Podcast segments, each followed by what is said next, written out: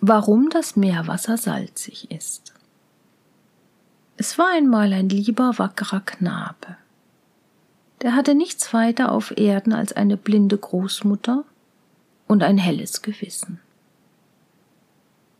Als er nun aus der Schule war, wurde er Schiffsjunge und sollte seine erste Reise antreten. Da sah er, wie alle seine neuen Kameraden mit blankem Gelde spielten, und er hatte nichts, auch nicht den geringsten Mutterpfennig. Darüber war er traurig und erklagte es der Großmutter. Sie besann sich erst ein wenig, dann humpelte sie in ihre Kammer, holte eine kleine alte Mühle heraus, schenkte sie dem Knaben und sprach Wenn du zu dieser Mühle sagst, Mühle, Mühle male mir die und die Sachen gleich all hier, so malt sie dir, was du begehrst. Und wenn du sprichst, Mühle, Mühle, stehe still, weil ich nichts mehr haben will, so hört sie auf zu malen. Sag aber nichts davon, sonst ist es dein Unglück. Der Junge bedankte sich, nahm Abschied und ging aufs Schiff.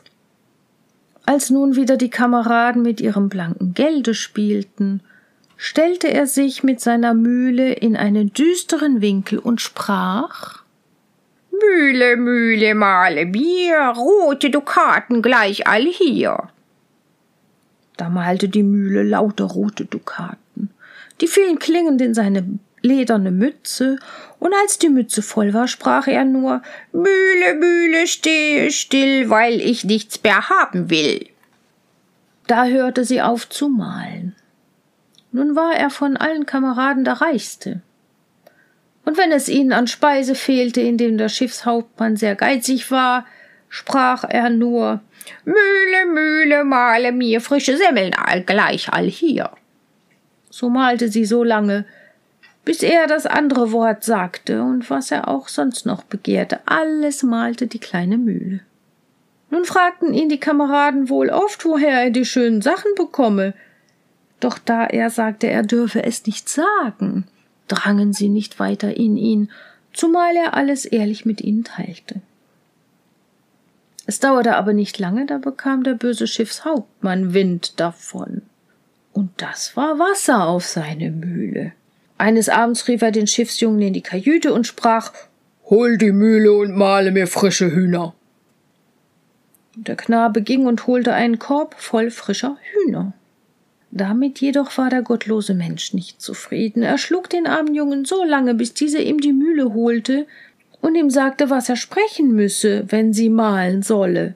Den andern Spruch aber, wenn sie aufhören solle, lehrte er ihn nicht. Und der Schiffshauptmann dachte auch nicht daran, ihn darum zu fragen.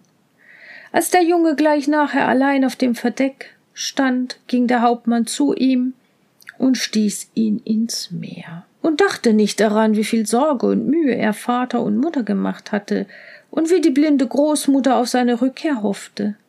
Daran gedachte er nicht, sondern stieß ihn ins Meer und sagte, er sei verunglückt und meinte, damit sei alles abgetan. Hierauf ging er in seine Kajüte, und da es eben an Salz fehlte, sagte er zu der kleinen Mühle Mühle, Mühle, male mir weiße Salzkörner gleich all hier. Ja, da malte sie lauter weiße Salzkörner. Als aber der Napf voll war, sprach der Schiffshauptmann Nun ist's genug. Doch sie malte immer zu. Und er mochte sagen, was er wollte, sie malte immer zu, bis die ganze Kajüte voll war. Da fasste er die Mühle an, um sie über Bord zu werfen, erhielt aber einen solchen Schlag, dass er wie betäubt zu Boden fiel. Und sie malte immer zu, bis das ganze Schiff voll war, und zu sinken begann, und ist nie größere Not auf einem Schiffe gewesen. Zuletzt fasste der Schiffshauptmann sein gutes Schwert und hieb die Mühle in lauter kleine Stücke. Aber siehe, aus jedem kleinen Stück wurde eine kleine Mühle, gerade wie die alte gewesen war, und alle Mühlen malten lauter weiße Salzkörner. Da war's bald ums Schiff geschehen. Es sank unter mit Mann und Maus und allen Mühlen. Diese aber mahlen unten am Grund noch immer zu lauter weiße Salzkörner, und wenn du ihnen nun auch den rechten Spruch zuriefest, sie stehen so tief, dass sie es nicht hören würden. Siehe, davon ist das Meerwasser so salzig.